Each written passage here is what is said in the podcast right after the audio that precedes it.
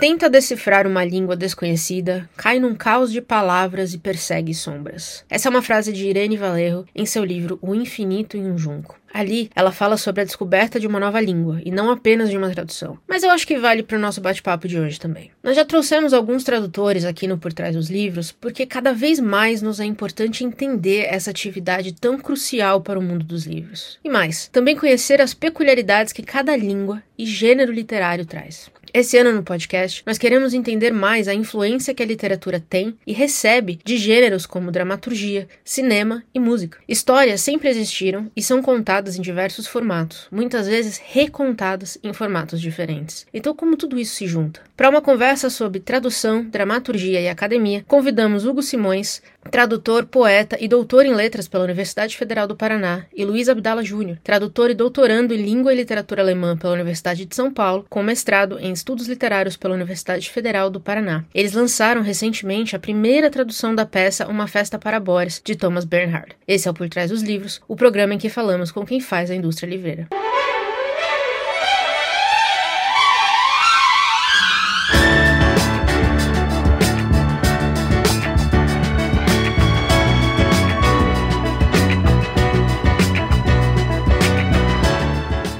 Hugo Luiz, sejam muito bem-vindos ao Rede Poderosa. Obrigado. Obrigado. Vamos lá, vamos, vamos direto para as cabeças, porque a gente começa direto assim, né? A gente tem o Caio aqui, que já falou muito de Thomas Bernhard aqui no, no nosso podcast. Mas por que, que vocês decidiram traduzir Thomas Bernhard e por que essa peça específica?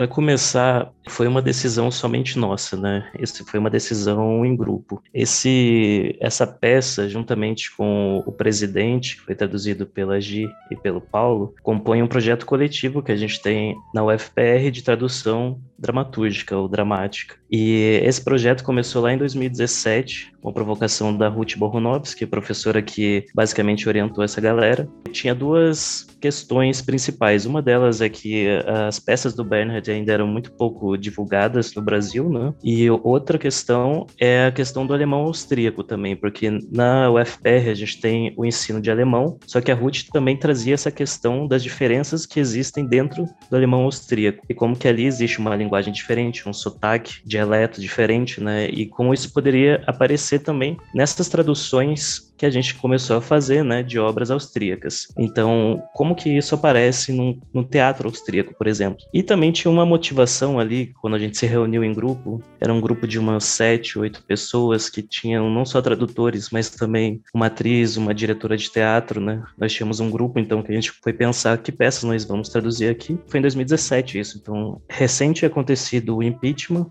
da Dilma, né? Assunção ao poder do Temer, a gente estava já vendo essa radicalização política mais à direita do país e a gente escolheu daí duas peças que pudessem também dialogar com esse contexto. Uma delas é, acho que um diálogo mais óbvio, que é o presidente, que fala justamente de um, um presidente, e a outra era essa que parece menos óbvia, uma festa para Boris. Mas se a gente for ver que ela é uma a, a primeira grande peça do Bernard que dialoga, a principal peça dele que dialoga com o teatro do absurdo, e se a gente for ver assim, é, aquelas teorias sobre o teatro do absurdo, né, que na verdade o absurdo é o contexto em que se insere a escrita dessas peças. Então o absurdo não é o que ela, exatamente o que elas estão colocando ali, mas o absurdo é você continuar escrevendo teatro na Áustria depois do nazismo, né?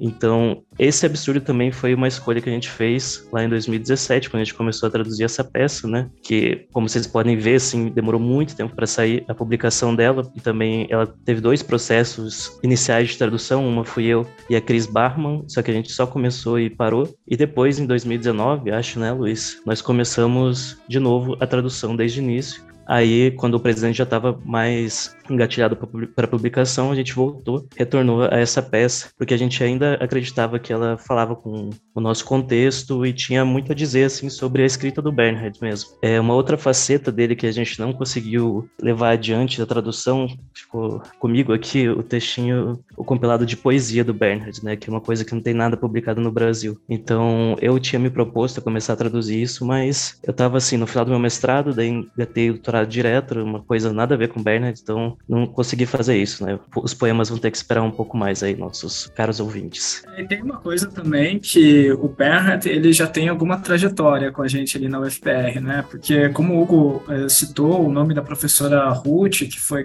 quem fez a supervisão desse projeto, é uma professora austríaca, né? E ela trouxe, ela em 2014, uma exposição sobre o Bernhard para um evento é, latino-americano de germanística que teve é, na UFPR na época, né? Essa exposição foi traduzida, virou livro, né? Uma exposição que rodou o mundo e tal, foi lá para Curitiba, né? Virou um livro traduzido pela professora Ruth e pelo Daniel Martineshen. Pouco depois, alguns anos depois, também a editora UFPR traduziu um livro de textos críticos sobre a obra do Thomas Bernhard, chamado é, Thomas é, Thomas Bernhardt, artista do, do, exagero, alguma coisa nessa direção, assim. Então é um, é, uma, é um autor que a gente já está trabalhando, né? A gente, quando eu digo esse grupo de alunos interessados em literatura austríaca, coordenados pela professora Ruth, já está trabalhando há algum tempo com, com Bernhardt, inclusive nos nossos uh, trabalhos acadêmicos. Né?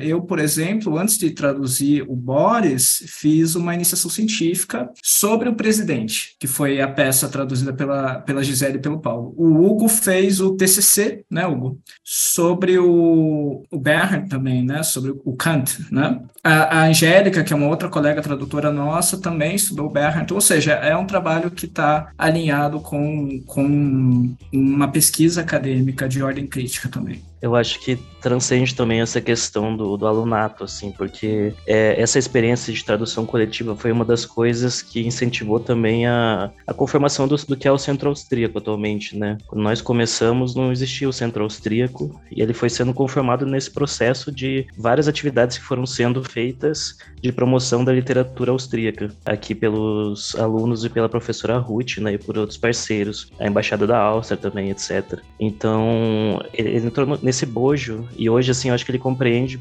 mais, assim, pessoas do que apenas os alunos, os discentes aí do programa. Isso que o Luiz falou, assim, é interessante. O meu TCC nas letras foi depois que eu comecei a traduzir o Boris, porque, na verdade, eu sou formado originalmente em Direito. Então, a, a minha, minha formação em letras, assim, decorreu durante o minha, meu mestrado e meu doutorado, né? E eu acabei traduzindo uma outra peça junto com a Angélica que o, o Luiz mencionou, Angélica Neri, que vai sair em seguida nessa coleção de teatro da editora da UFPR que se chama Immanuel Kant. É uma outra peça bastante interessante, assim, do Thomas Bernhardt, mas hoje não, não vamos falar dela, né? Mas vocês tocam num ponto importante, que a gente está falando do, do Bernhardt quanto é, a peça, você falou de poesia, porque ele é um autor cuja prosa a gente tem acesso, né? Inclusive com uma grande editora por trás. Então, quando a gente fala de literatura austríaca, a gente está falando de um nicho muito específico que as editoras não dão atenção, né? Então, a gente está falando de dramaturgia, de, de poesia, ou seja, tem um nicho aqui que realmente não tem sido explorado pela grande, pelas grandes editoras e que ficou aí para um, um, um público muito específico trabalhar, né? Acho que, acho que é, ficou claro para mim que, que o Bernhard tem. Porque quando o Caio tava me falando dele, primeiro que o Caio me apresentou o Bernhard é assim. Corrija-me se eu estiver errada, Caio. Nossa, ele é super ranzinza, você vai amar. É, sim. Ele é tipo você na literatura. Eu falei, nossa, então amei, já, já, tô, já tô aí. Ele reclama de tudo, é você, você vai amar. Eu falei, nossa, tamo junto total, já gostei. E, e aí, então foi, foi, foi meio assim que ele. E aí eu comecei a procurar, e da prosa dele, a companhia lançou várias coisas, né? Inclusive, recentemente lançou uma coisa nova, lançou um novo, que eu esqueci o título, mas tem muita coisa nova, edições bonitinhas, fofinhas, na estante ali, ó, lindinho. Agora, surpreendentemente, foi quando eu descobri que tem um monte de coisa que nem chegou aqui ainda. O cara era um puta de um dramaturgo, um puta de um poeta poeta, talvez um dos maiores austríacos, foi quando eu descobri conversando com o Luiz, um dos maiores é, dramaturgos austríacos, e você nunca saberia disso se você não pega uma peça dele e lê, porque não, se você não literalmente lê isso escrito, você não saberia, porque não chega aqui. A, a companhia simplesmente não sabemos. Se eu puder fazer um, um comentário ao, seu, a, ao, que você acabou de dizer, Patrícia, eu, eu, gosto muito desse assunto da recepção do, do Bernhard no Brasil, é, inclusive minha iniciação científica foi sobre isso, né? E é muito legal como no, no Brasil a gente tem um Bernhard prosador.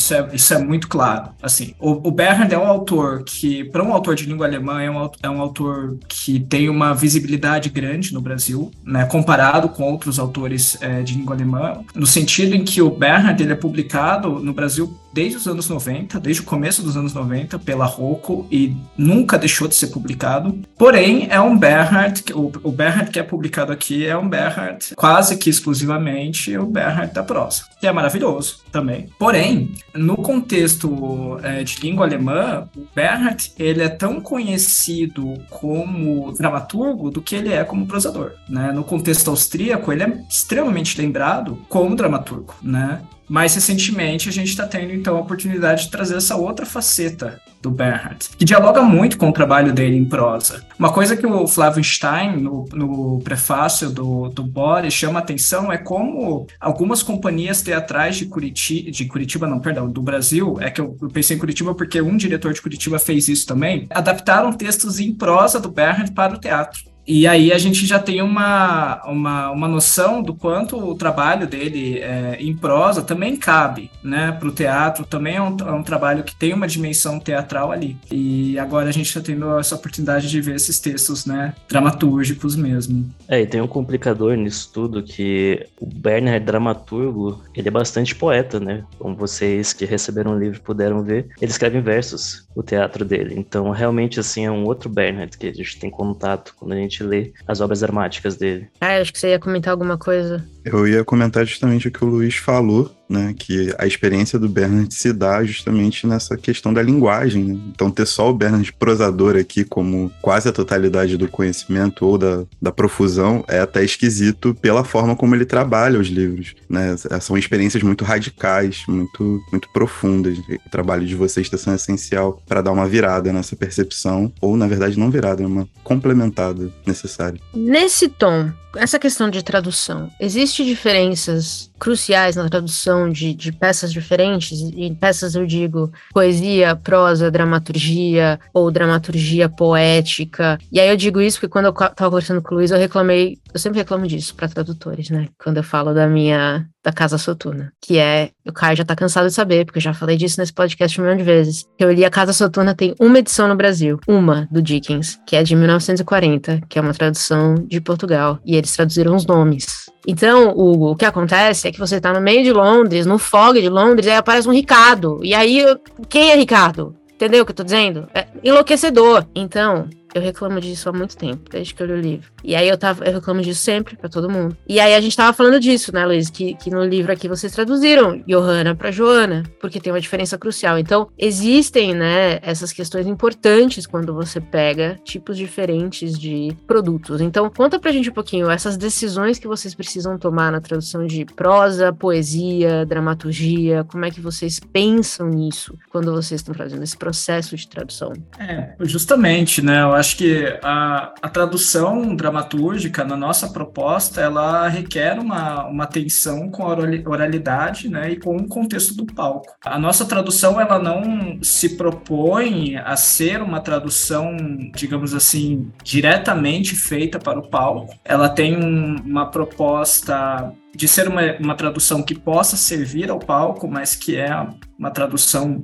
também para ser lida enquanto né, um leitor solitário ali com o seu livro. Porém, a gente sempre tem o, a, a, dimensão do palco, o contexto do palco ali como um horizonte tradutório, né? Como quando a gente está traduzindo o teatro Thomas Bernhard, a gente está trabalhando com quase que dois sistemas semióticos diferentes ao mesmo tempo, né? O palco e o livro. E isso requer algumas, alguns cuidados né, e algumas mudanças que não são tão habituais para uma perspectiva contemporânea de tradução de prosa. Como você acabou de citar, o, o nome dos personagens é um ótimo exemplo. Né? Nos anos 50 era normal você ver edições do Tolstói, por exemplo, que traduziam até o nome do Tolstói para Leão Tolstói. Né? A gente vai em sebo, até hoje encontra essas edições. É, hoje em dia isso não, enfim, isso não existe né, enquanto um modo de tradução enfim. Porém, para o teatro, a tradução dos nomes dos personagens, a gente viu que fazia uma diferença, né? Fazia uma diferença você ter uma Joana é, do que você ter uma Johanna. Por que, que você vai ter uma Johanna? Quando você tem aquela cena no segundo prelúdio do texto em que o Boris grita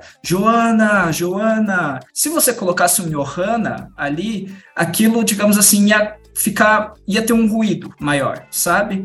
O Joana, ele é mais direto, ele é mais simples, ele tem um referencial direto na oralidade, né, no português brasileiro, que é o que a gente está pensando, justamente, né. A bom, enfim, outros outros personagens também a gente mudou o nome, né. A bondosa no, no original também, né, tem a de Guta, mas a gente não, não viu, não viu, não viu motivo para transformar, para deixar, melhor dizendo, para deixar de Guta. Até porque não são nomes, é, é, é, são nomes próprios só até certa medida, né? Porque de Guta, de nome próprio não tem nada, né? É, a bondosa é, é um adjetivo, né?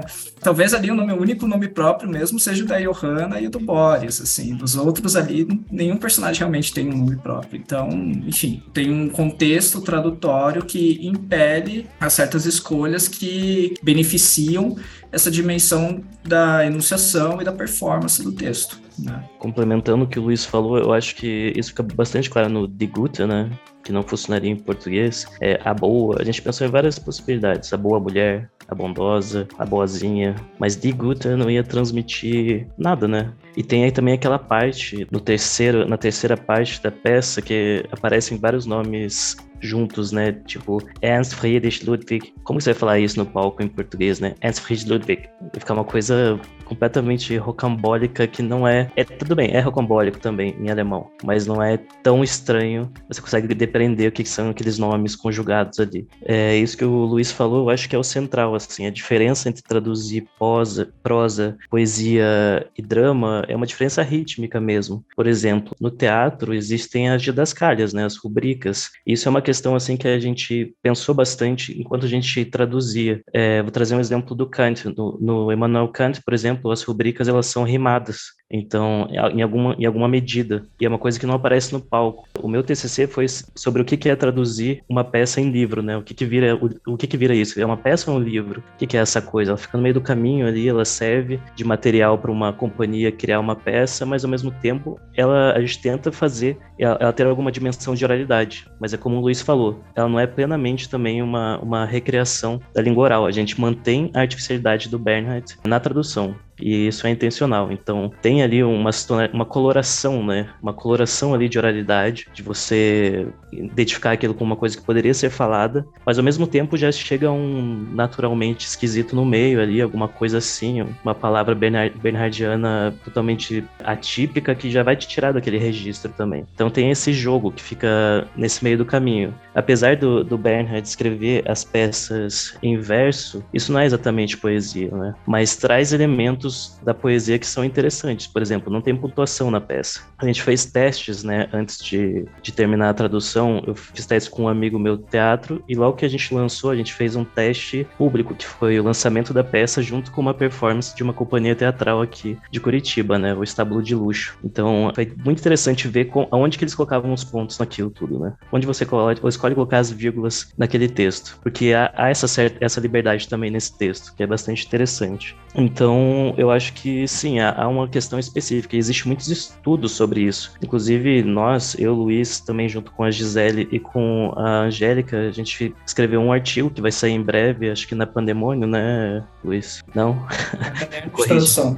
Academia de tradução, isso. É, que a gente, a gente comenta um pouco essas questões sobre uh, a especificidade de traduzir e como foi a experiência de, do que a gente chamou de traduzir em trupe, que é traduzir em grupo, mas também nessa trupe, né, nessa, nessa, nesse grupo que tem alguma finalidade, por mais que seja residual, de ver aquilo sendo montado em algum momento, né? Ou que sirva para alguma montagem de algum jeito. Inclusive aqui em Curitiba, eu tô sondando ali o pessoal que fez essa, essa montagem é, no dia do lançamento, eu acho que eles vão fazer alguma coisa a partir do texto do Bernard. Então, ele já está caminhando o texto, né? Isso já está adiantando um pouco uma coisa que a gente vai debater futuramente, assim, mas ele já está criando uma, uma vida própria, né? Que, o que é bastante interessante. Desculpa que eu, eu acabei passando, assim, do escopo da, da pergunta, mas era só para dizer Nada. que, sim, existe um, um, grande campo de pesquisa. Quais são as diferenças de tradução dramática, né? Tem gente que defende que, ah, tem que ser mais performático, tem gente que defende que tem que ter essa, essa dimensão do, do, do teatro por trás. Tem autores que defendem que é, é quase que necessariamente você tem que fazer uma tradução em mais de uma pessoa para você conseguir testar texto, né? Então, há diferentes perspectivas. Eu acho que a gente conseguiu sentir isso e o jeito que a gente conseguiu dar resposta para o que é traduzir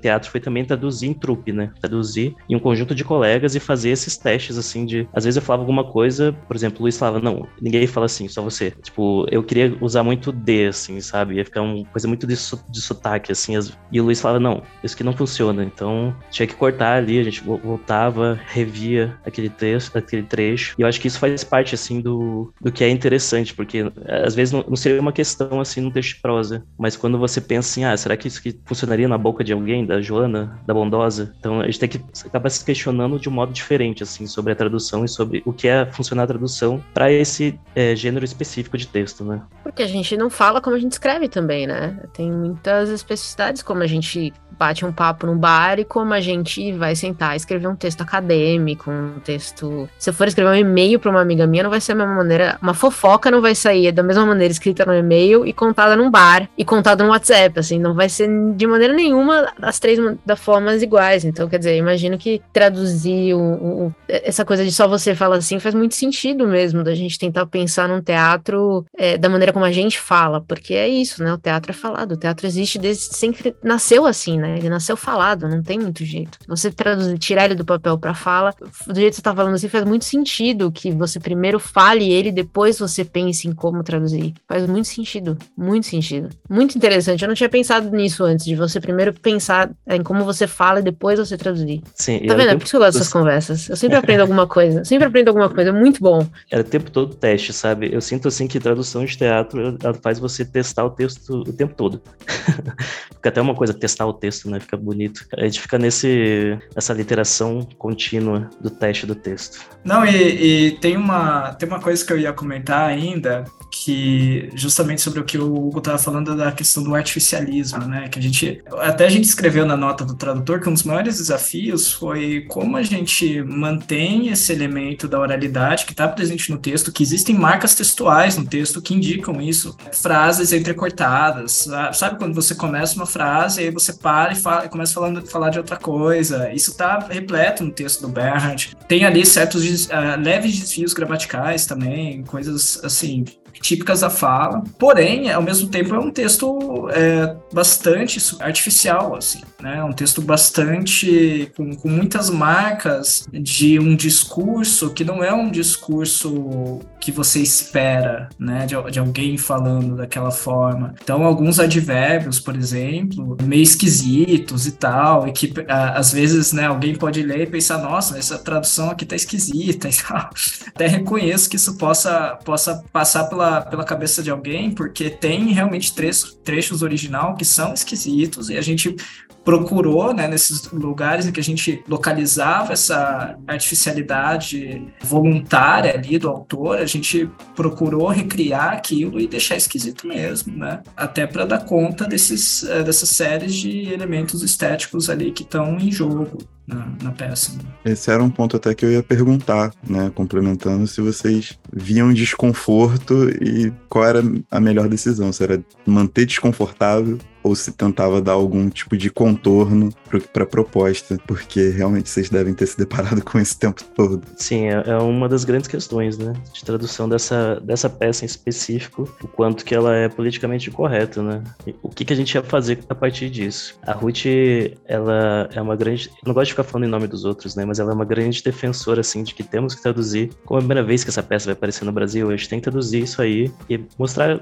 que ela é chocante, porque ela, ela já foi chocante à época, né? E ela continua sendo chocante é, atualmente, eu acredito, assim. Então, a gente se deparou com essas questões, como que a gente vai traduzir lá os creeper, né? Os que a gente acabou deixando aleijados, que é uma palavra muito pesada, mas que é pesado também no original. Então, o que, que ele queria demonstrar com isso, né? Essa, com o uso dessa palavra e colocar aquelas pessoas, demonstrar aquelas, aquelas pessoas naquela situação degradada, daquele jeito, e com essas palavras fortes, né? A gente também deixou, assim, passo para criar um diálogo com os leitores, né? A gente precisa decidir tudo. Claro que algumas coisas a gente acabou tendo que realmente fazer mudanças. Por exemplo, tem uma cena que se a gente não mudasse uma palavra, ela ia ter uma conotação racista que não existia na peça original, mas que por meio da nossa intervenção a gente mudou isso. A gente fala até na nota do tradutor, né? É uma máscara lá de, de macaco, né? A gente mudou para uma máscara de burro. Então a gente fez isso justamente para não criar nenhuma conotação que não estava naquele texto. E quando a gente se deparava com isso, a gente pensava, a gente teve alguns debates, assim, e é uma questão que é, ela é corrente, assim, e continua. Agora, por exemplo, eu estou traduzindo é, os microdramas do Wolfgang Bauer, e tem muitos termos racistas ali. E o que fazer com aquilo? Aquele texto nunca foi traduzido, aquele, aquele texto, ele é muito interessante por um lado, mas ele mostra também uma visão de mundo muito escrota, sabe? Então, o que que eu faço com esse texto? E ao mesmo tempo vem, vem a, essa noção, assim, da Ruth de vamos traduzir isso e deixar também que o público crie esse, esse asco, né, e, esse, é, e, essa, e essa contrapalavra contra esse texto. Mas eu não sei, eu, eu como tô, vocês podem ver, assim, eu tô deixando transparecer que isso não é uma questão, assim, que eu consegui pacificar dentro de mim nem, e nem na, nas traduções que eu ainda faço, porque às vezes eu realmente tenho vontade de intervir naquilo. E é uma, uma questão, assim, que tem tradutores, tradutores mais militantes que fazem realmente, né? Mas nessa peça a gente decidiu por deixar é, alguns termos mais pesados e a saída que a gente encontrou foi fazer um aparato crítico que expusesse isso. Então foi esse o debate que a gente teve, né? Junto a Ruth, inclusive. Vamos fazer essa nota do tradutor, vamos colocar esses paratextos, mas principalmente na nossa nota do tradutor vamos deixar exposto que sim, a gente pensou sobre isso e sim, isso é um, um termo que a gente não gostaria de usar, mas julguem vocês, né? O que está acontecendo nessa peça e uh, ajudem também a, a criar um, uma leitura que possa colocar em evidência o que no Bernhard é legal ainda e o que no Bernhard, Bernhard também a gente deveria, sei lá, pelo menos olhar com um olhar mais crítico, né? É isso mesmo, assim, eu também, para mim também não é uma questão pacificada, né?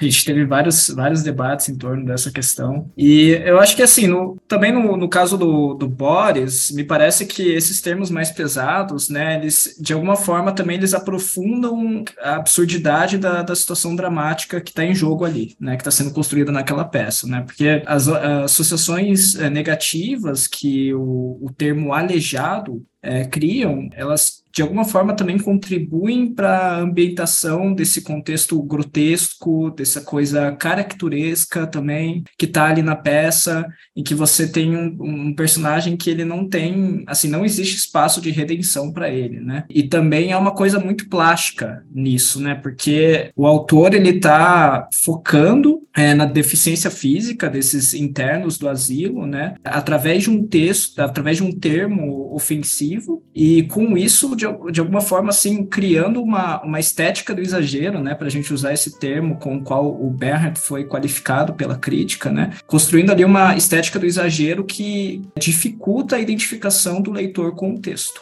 Né? Você, você lê aquilo e, assim, a, primeiro momento, a, a, aquele grotesco, aquela, aquela coisa ofensiva, ela dificulta, ela cria obstáculos para identificações. E eu acho que, de alguma forma, essa, essa, essas imagens, né, elas, essa, essa plasticidade que, que esses termos eles constroem, que essa ambientação cria, né, elas se refletem na própria capa da, da edição, né, com a tela do James Ensor né? Ela é uma capa muito apropriada também para o livro, né? Quem, quem lê o livro até o final também pode, pode encontrar outras associações, assim, né? Dessa, dessa tela com o texto. E essa não é uma tela que é, enfim, não é, não, a gente não escolheu essa tela porque ela aparece em algum comentário crítico ligada a uma festa com Boris. Não, não é isso. Né? Foi uma sugestão da editora, uma, uma sugestão muito feliz que a gente gostou bastante e eu acho que ela, ela dialoga muito com o texto, né?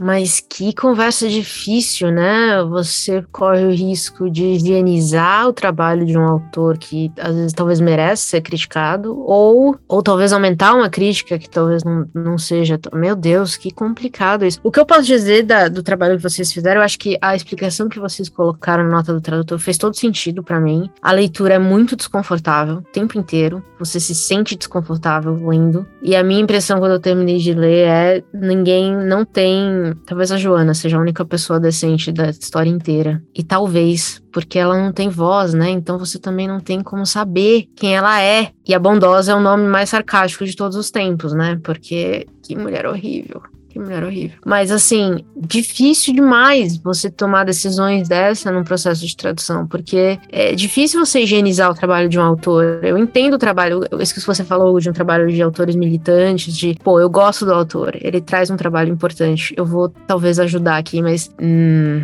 difícil. Nossa, eu tô agora aqui, eu tô aqui pensando, porque a gente tá lendo, eu e o Caio, a gente tá lendo O Vento Levou, com o nosso clube de livros. Foi escrito em 1936. Eu tava brincando com ele antes da gente começar a gravar que a autora a autora muito criticada, racistona, né? 1936. Então, ela, ela, em um momento do livro, ela fala assim: ah, eles vão ocupar as terras que os índios cederam. E aí eu tô brincando, eu falo, cederam é um verbo, é um verbo usado, né? Cederam não é bem a palavra, mas ela usa isso o livro inteiro. Cederam para ela na, em 1936. Então, assim, na cabeça dela, na época, cederam era o máximo que ela chegava. A gente sabe que não. E o livro é bem, é bem tosco nesse sentido. Mas 1936 a gente vai ter que entrar no contexto do que era quando ela escreveu. Hoje a gente consegue criticar e ler o livro ao mesmo tempo. Talvez a gente também vai ter que se perguntar, quem não se sentir ofendido, o que, que isso quer dizer sobre você também, né? Quem lê esse livro cederam e não, não em nenhum momento questionar isso, talvez o que isso diz sobre você também.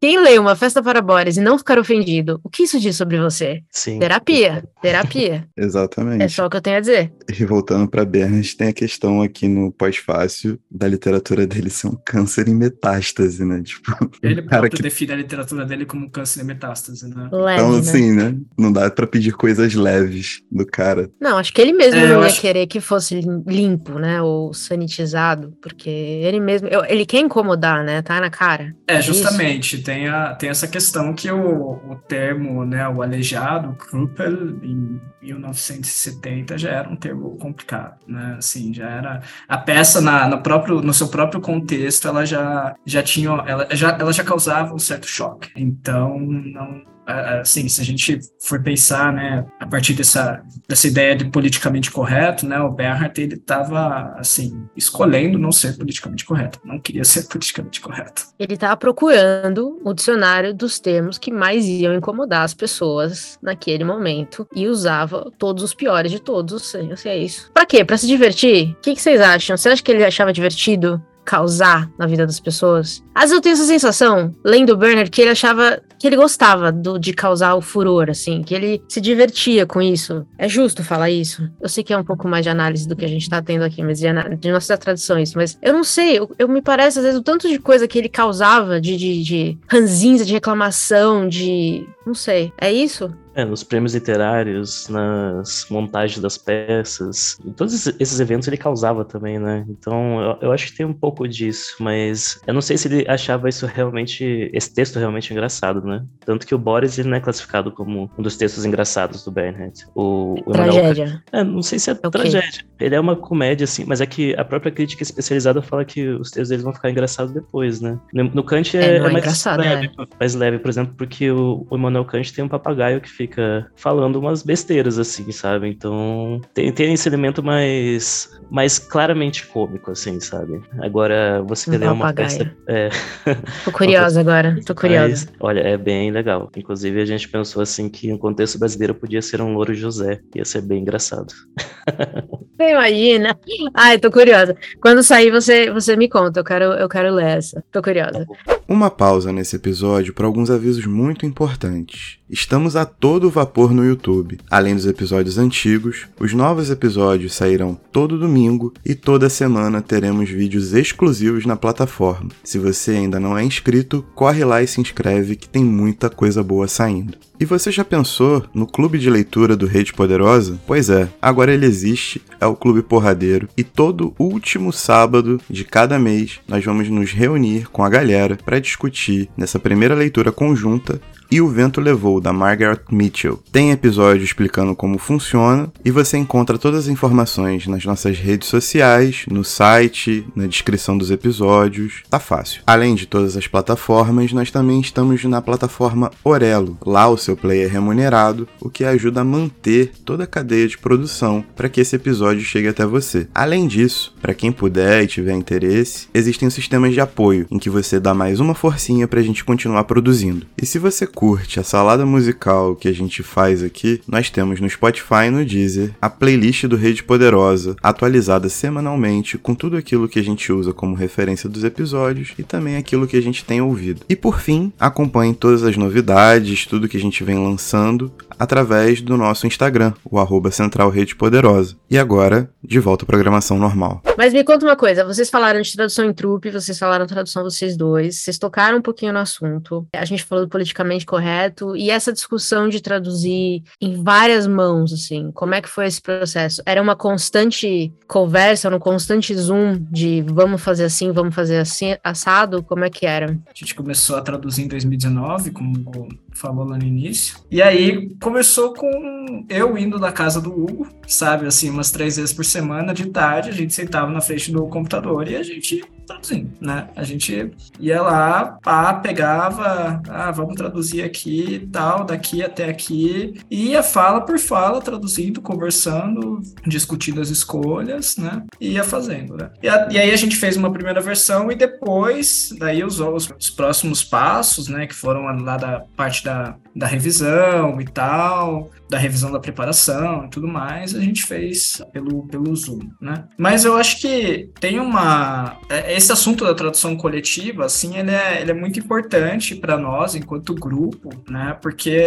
a, a nossa proposta ali do, dos tradutores que a gente está atuando ali junto ao Centro Austríaco é justamente fazer traduções coletivas, né? E as traduções coletivas, elas têm suas exigências próprias, né? Eu não diria nem que elas são mais fáceis ou mais difíceis. Eu acho que elas têm suas exigências próprias. E a, a, a mim me parece que uma exigência é uma certa sintonia entre os tradutores, né? Eu acho que ajudou muito o fato que eu e o Hugo já somos amigos de antes, né, do processo de tradução. A gente se conheceu já, se conhecia já na faculdade. A gente vem também de uma escola de da mesma escola de tradução, então a gente tem perspectivas parecidas sobre o processo de tradução e tudo isso de alguma forma ajudou a unificar ali a nossa a nossa proposta é, crítica teórica que está por trás dessa tradução, né? Porque, enfim, é um projeto de tradução que ele também, apesar disso às vezes não, não, não ficar tão visível só com o texto traduzido, ele também ele é embasado por toda um, uma visão né, crítica sobre o que é traduzido. E assim, eu acho que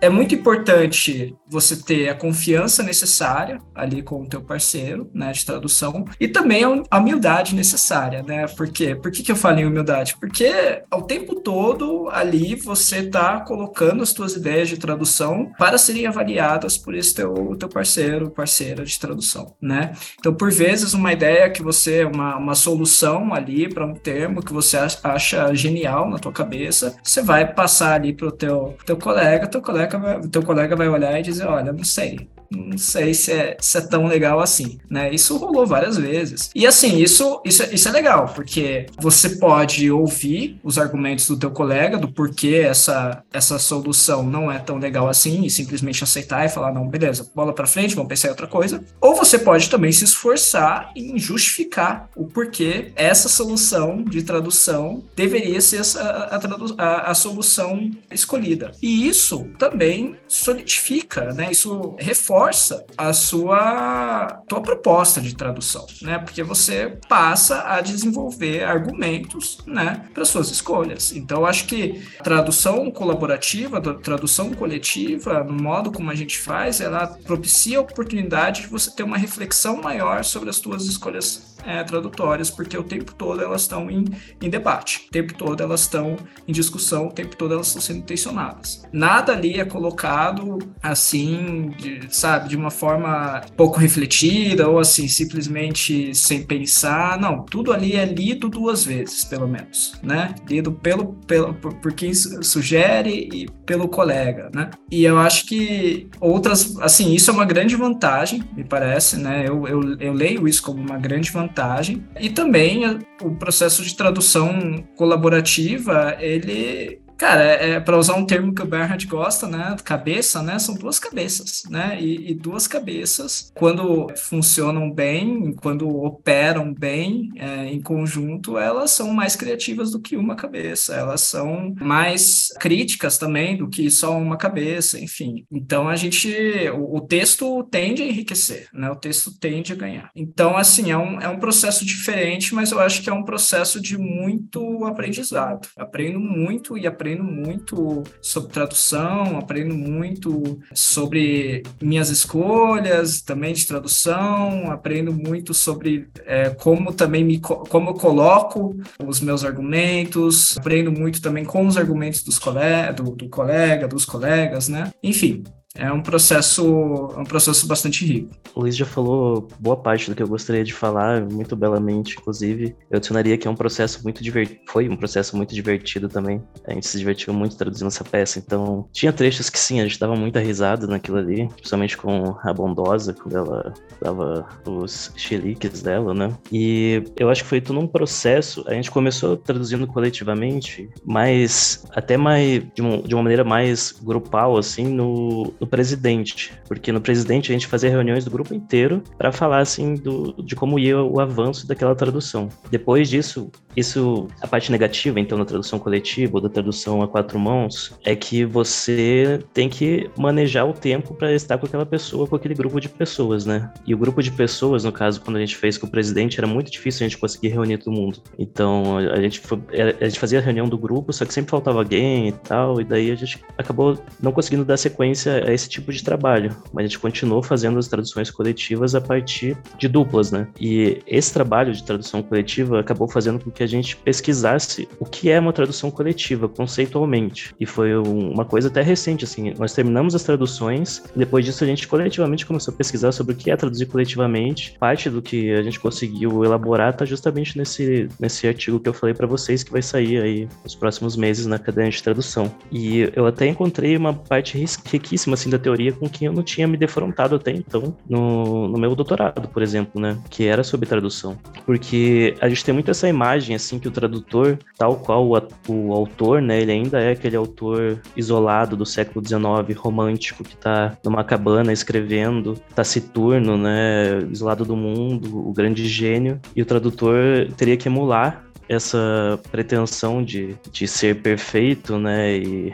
excluído do mundo, para conseguir escrever um texto na sua língua, fazer uma tradução na sua língua daquele texto, né? E não, com a tradução coletiva a gente se encontrou novas formas de traduzir, realmente, e novas formas de pensar a tradução. Então a gente colocou à prova muito do que a gente sabia sobre tradução também, de uma maneira teórica, e muito do que a gente estudou sobre tradução. Para mim isso foi um debate que veio muito tardiamente, eu não consegui é, incluir direito, por exemplo, na minha tese, e é uma coisa com que eu tô pensando e trabalhando agora, assim, sobre quão importante também é ter essa prática de tradução coletiva, tanto que um dos textos que a gente estudou no último período, nós, assim, esse grupo, nós quatro, eu, Luiz, é, Gisele e Angélica, foi sobre a tradução coletiva como proposta pedagógica mesmo para tradutores, né? De você, porque você, ali você não, não solidifica apenas a prática, mas isso que o Luiz colocou muito bem, que você, você passa a conseguir defender melhor a tua tradução. Essa tradução do Boris, como a gente fez trocentas revisões, e não foi só eu e o Luiz, eu, Luiz e a Ruth, nós ficamos trabalhando exaustivamente sobre esse texto, você pode apontar qualquer coisa ali que a gente consegue defender para você, porque a gente escolheu isso, sabe?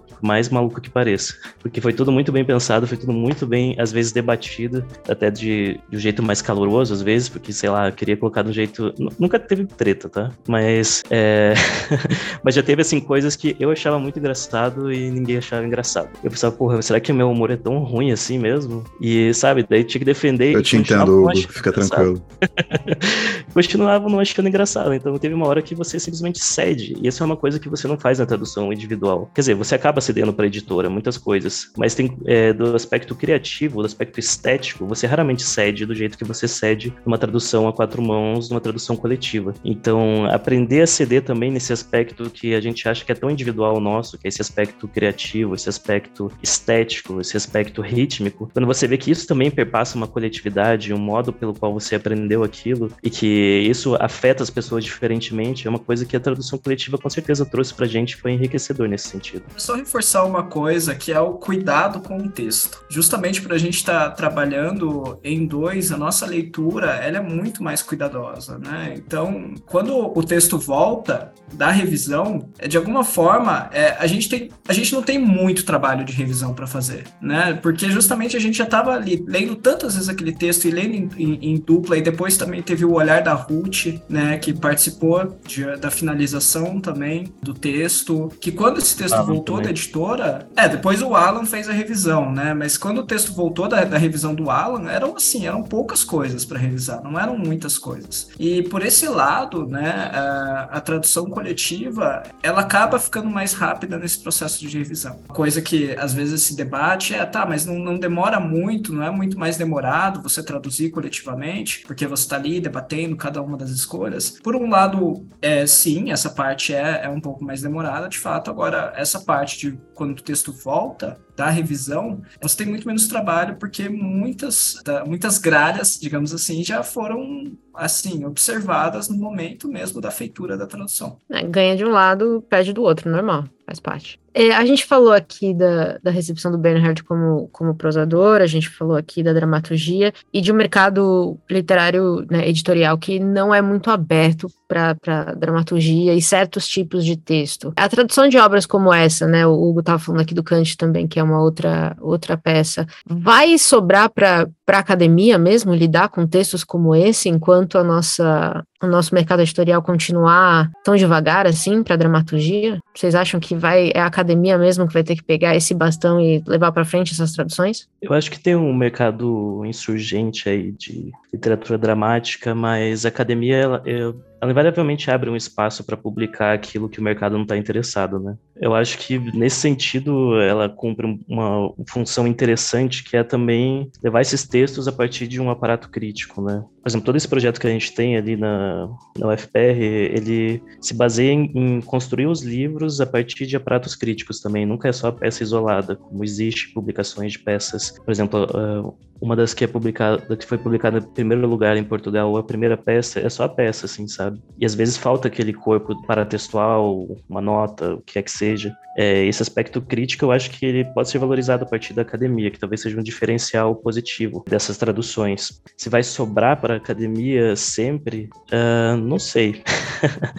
acho que o Luiz pode falar um pouco melhor aí sobre a, como está a situação atualmente desse mercado, mas eu, eu acho que não é uma dependência exatamente, né? Talvez dependência seja uma palavra é, muito forte para classificar essa relação que existe atualmente, mas eu acho que a academia pode suprir uma lacuna que, se continuar recorrente nesse mercado, pelo menos a gente tem a, as nossas editoras universitárias algumas delas, né, para receber esse material e essas propostas, né, esses projetos de tradução, porque eles são, eles são também uma coisa que vai para além da tradução do, que, do texto em si, né, cru. Eles são o que a gente chama de um projeto de tradução. Ele é um esforço crítico, um esforço de pensamento sobre aquele texto ali e que vai se refletir tanto na tradução como no que vai ser desenvolvido paralelamente a ele. Então, por exemplo, esse texto do, esse livro do Boris, ele não produziu apenas os textos que estão dentro do Boris. Tem o artigo que eu já comentei, tem esse, essa entrevista aqui nesse podcast. Então, como a gente pôde refletir bastante sobre esse texto, a gente não vai chegar e simplesmente falar, ah, traduzir assim porque eu quis. E tudo bem traduzir assim porque você quis, sabe? Não tem nenhum problema, não é uma crítica a quem traduz como quer. Mas a gente debateu aquilo a partir de um outro âmbito também acadêmico que a gente pode talvez enriquecer o debate, ou sei lá, tirar umas dúvidas ali numa companhia de teatro que esteja querendo montar aquilo, sobre como que aquilo estava escrito em alemão. Então, acho que tem relações interessantes que podem ser criadas, sabe? Sabe? A minha preocupação, assim mesmo, é fazer esse texto circular para fora da academia, sabe? Porque também não pode ficar naquela bolha ali acadêmica, reduzido a debates com palavras muito bonitas, mas que não vão afetar nada também a realidade, não vai virar uma peça. E eu acho que a gente está conseguindo fazer esses textos serem falados. Claro que ainda está talvez restrito aqui em Curitiba e tal, mas pelo menos esses textos estão saindo, assim, estão ganhando alguns palcos pequenos, talvez medianos, e talvez algum dia alguém aí monte o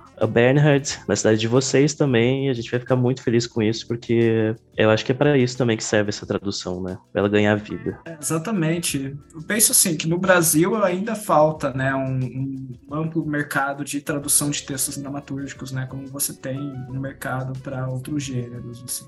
É, a gente tem iniciativas importantes, né, nos anos 70, a coleção Teatro Vivo, da Abril, tem também a Teatro de Bolso, da, da Peixoto Neto, é, a gente tem também uma uma coleção de teatro na perspectiva também, que é uma coleção muito boa, com textos também que acompanham um aparato crítico. Inclusive, a primeira tradução do teatro do Bernhard no Brasil saiu pela perspectiva em 2017, né? O Fazedor de Teatro, traduzido pelo Samir Signeu. A gente tem também a, a, a Penguin, da Companhia das Letras, está publicando textos teatrais clássicos com aparato crítico também, edições belíssimas. E mais recentemente eu chamo a atenção da editora Temporal aqui de São Paulo Paulo, que publica exclusivamente teatro em edições incríveis, né? Traduções belíssimas, um aparato crítico envolvente também. Então, assim, a gente tem essas iniciativas, elas nunca deixaram de existir, mas você ainda não tem um, um, um mercado estabelecido, né? E no caso do Bernhard, eu não acho que ele, que ele seja um autor que dependa de editoras universitárias, né? Porque, como, como já falei, né, o Bernhard é um autor que tem uma recepção já consolidada no Brasil, né? Ele é, de alguma forma, ele é um autor que está no cânone de língua alemã de autores traduzidos no, no Brasil, né? Só que o que você não tem é esse olhar para o texto dramatúrgico, né? E isso acaba afetando o próprio Bernhard, que é um autor ali que já está publicado, tá, tá publicado no país desde os anos 90. E no caso da, da editora UFPR, tem uma especificidade, especificidade também, que é que existe uma coleção de textos para textos dramatúrgicos na, na editora UFPR, né, que é a coleção Dramas e Poéticas, que é uma, uma coleção da editora que é coordenada por um, por um professor o professor Walter, né, um professor de, de literatura lá no UFPR, que se dedica ao teatro, né? Essa coleção é toda dedicada ao teatro. Então, assim, você tem esse espaço dentro da, da editora universitária para publicação de literatura e para publicação de textos literários dramatúrgicos que não é sempre, não é toda editora universitária que vai ter isso, né? Não é toda editora universitária que vai ter a mesma abertura para a publicação de textos literários, né? Então, acaba sendo também uma questão de uma questão ali de uma especificidade local da, da editora da, UF, da UFPR, né? Que nem, nem sempre você vai encontrar em todas as editor, é, editoras acadêmicas. E assim, Hugo, como o Hugo falou, né? São, é uma iniciativa muito importante pela questão do, do aparato crítico, pela questão de dar visibilidade a um projeto projeto que começou na academia, mas extrapolou, extrapolou a ela, né? Como a gente falou, foi um projeto que começou ali nas nossas pesquisas, começou com uma professora trazendo texto para gente, mostrando, sugerindo a tradução e tal, e que passou a ter uma dimensão maior e, e, ganhou agora, enfim, uma edição em livro, né? Então, é uma, a editora universitária, ela, ela, ela, ela apoia uma iniciativa que surgiu no seio da academia, mas que vai para além dela Me parece assim que o, se a gente né, for falar num problema, a, o problema está mais numa ainda uma, uma, dificuldade de, da tradução de textos dramatúrgicos e da publicação em livro de textos dramatúrgicos em geral, né, ter espaço no, no Brasil, né, em comparação com o espaço que tem, por exemplo, nos países de língua alemã, em que tradução de teatro em livro é extremamente comum, né? Inclusive financiado com iniciativas estatais. Só complementando o que o Luiz falou, tem essa questão, essa grande dificuldade de ver o, a peça como um livro também, né? E de, e de criar esse mercado, esse, esse corpo de leitores que se acostume a ler também o, o teatro como um livro, né? Porque o que acontece muito no Brasil, em qualquer outro lugar, é que as peças costumam ser traduzidas por uma companhia, por um tradutor da companhia, eles montam a peça e acabam não publicando aquilo, né? Vira só um texto que foi feito para aquela peça específica, acaba se perdendo. E quando você traduz aquele livro, você cria uma memória também, né? Você cria um, um lugar ali que. Porque o teatro, ele, ele, é, ele é muito. É, ele tem uma estrutura mais fluida do que o livro, né? Ele acaba, então, claro que você tem a memória assim, das peças que foram montadas, às vezes você tem uma gravação daquela peça, etc. Mas é diferente quando você tem um livro, que, é, que, é, que ele serve também como uma forma de documento. Então, trazer as peças para esse espaço também, né, acaba criando um corpo de leitores mesmo da, das peças de Bernhard. Porque se você, você costuma só ver o Bernhard no palco, primeiro que já vai ser mais raro, assim, né? Quantas montagens de Bernhard a gente tem, sei lá, a cada década, né? São poucas. E, e das peças dele em si, menos ainda. E se você não viu aquilo, pelo menos você tem aquele documento que você pode ler a peça, você pode ler o que tá, estava sendo escrito no, nesse espaço tão importante do teatro. E eu acho que parte disso é, é por uma desvalorização é, não só do mercado editorial, mas do que espaço o teatro tem, assim, né, na nossa sociedade, quais políticas públicas são feitas para as pessoas irem ao teatro, onde estão os teatros, das nossas cidades. É, então, como que a gente quer espalhar isso se o teatro ele é sempre escamoteado quando a gente vai pensar em uma política pública, cultura? Então, é, é um debate muito complexo, né? Que eu acho que não se restringe ao mercado editorial, mas que o mercado editorial acaba, mesmo que às vezes irrefletidamente, espelhando essa lacuna e essa falta que a gente tem na, na nossa sociedade. E eu acho que o Hugo toca num ponto essencial que é a, a falta de subvenção estatal. Né? Assim, a construção desse corpo é, de leitores, ela vem também com um apoio, com iniciativas que ultrapassam o mercado editorial. Né? É difícil você também só cobrar do mercado editorial que ele não publica teatro quando a gente está numa situação financeira, numa crise política no Brasil, uma, uma crise financeira também, a situação do mercado editorial está é, tá difícil, papel encareceu, etc. Enfim, é difícil também você cobrar por que, que você não publica aí esse texto que não tem ideia se vai dar retorno, né? Enfim, falta, não, não, não dá também só para cobrar de uma parte, né? Eu acho que falta apoio e iniciativa em geral à produção de teatro no Brasil. E quando eu falo em produção de teatro, não falo, não estou falando só no texto dramatúrgico, estou falando também nas companhias de teatro, estou falando nos, nos teatros, nos festivais de teatro. Ou seja, você criar um organismo teatral teatral, né, que seja sólido e que seja é, subvencionado e que e, e, e, cumpra uma função social, cultural importante na, na sociedade, né, eu acho que isso é um, é um pouco que a gente, é um horizonte, né, que a gente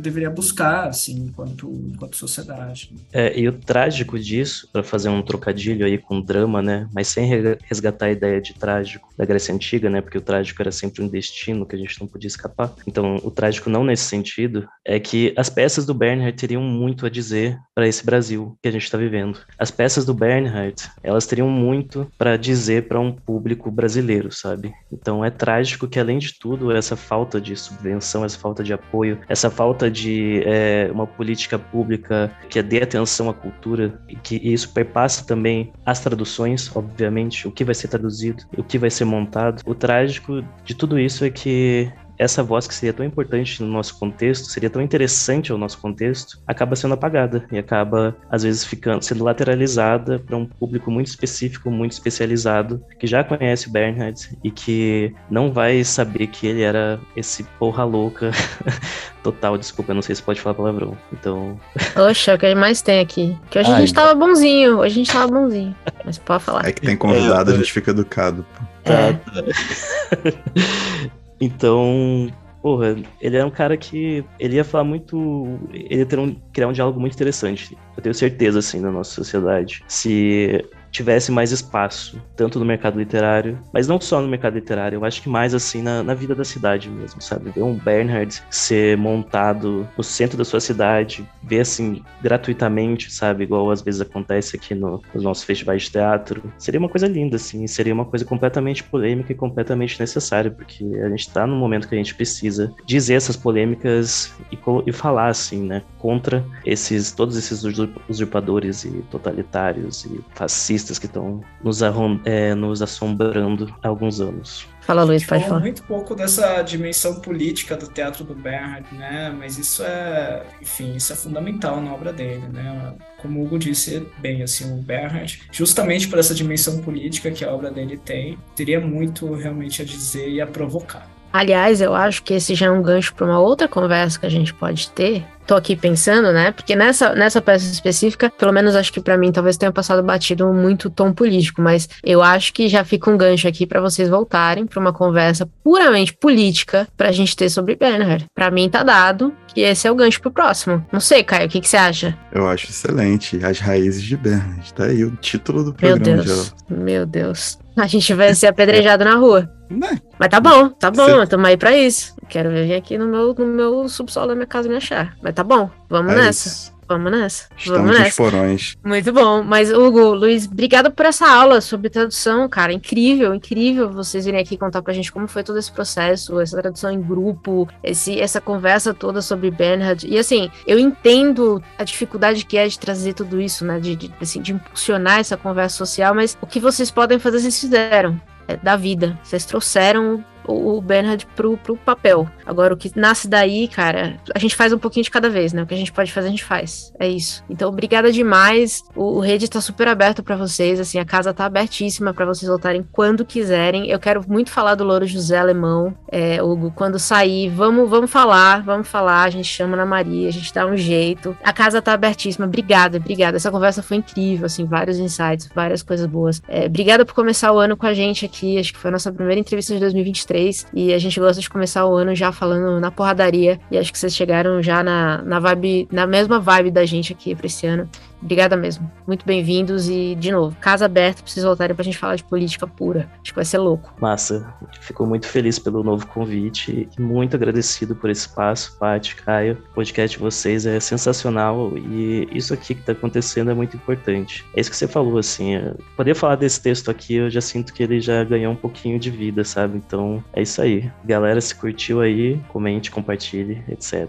Já é um youtuber nato, já é um podcaster, manja. Eu agradeço demais também pelo convite, estou muito feliz de estar aqui, estou podendo compartilhar nosso trabalho no, no, podcast de vocês também. Acho que uma coisa muito importante, né, esse, esse trabalho de é, comunicador de literatura, assim, é uma coisa essencial para a gente poder, justamente, a gente falava, né, de expandir a literatura para além da, da academia, nesse caso é isso, né, a gente saiu lá da academia, todo esse projeto foi dentro da academia e está podendo expandir ele aqui é, e irradiar essas ideias loucas aqui no podcast de vocês. E estou muito feliz pelo convite e agradeço demais. E seria um prazer voltar. Vamos marcar uma leitura abrangente de Bernard aí para começar a transformar isso aqui no, no, no, grande porão da internet, da literatura na internet. Se a gente sobreviver. Com certeza. Carlima, temos um episódio? Temos um episódio. E tchau. Tchau.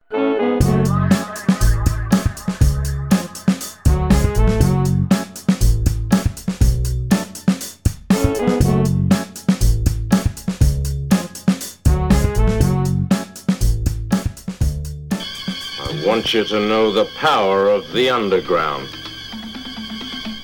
We'll fight alone, just as we used to do in those days. All right. Fight just like we used to do.